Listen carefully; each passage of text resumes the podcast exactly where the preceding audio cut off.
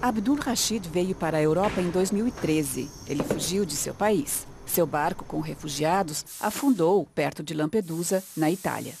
E, em princípio, estava na Alemanha de forma ilegal. Em seu país, ele trabalhava na construção civil. Agora ganhou uma oportunidade em Hamburgo. Quando você não tem trabalho, não tem autoestima. Você não pode fazer o que quer. É bom ter uma oportunidade.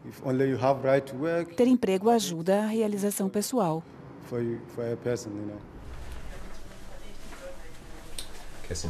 A empresa VPS quis ajudá-lo e se surpreendeu com a burocracia para dar emprego a um refugiado.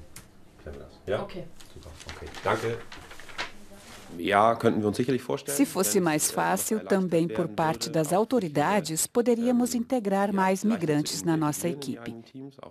Precisamos de mão de obra e vemos que entre os refugiados há gente com potencial que naturalmente temos que treinar.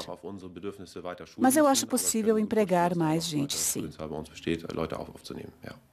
Refugiados como Abdul são altamente motivados e têm muitas habilidades mas muitas vezes os órgãos públicos exigem comprovantes de sua qualificação.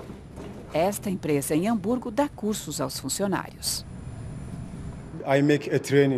Eu participei de um treinamento antes de começar a trabalhar. Ainda não sou tão bom, mas tento fazer o que os meus colegas me ensinam.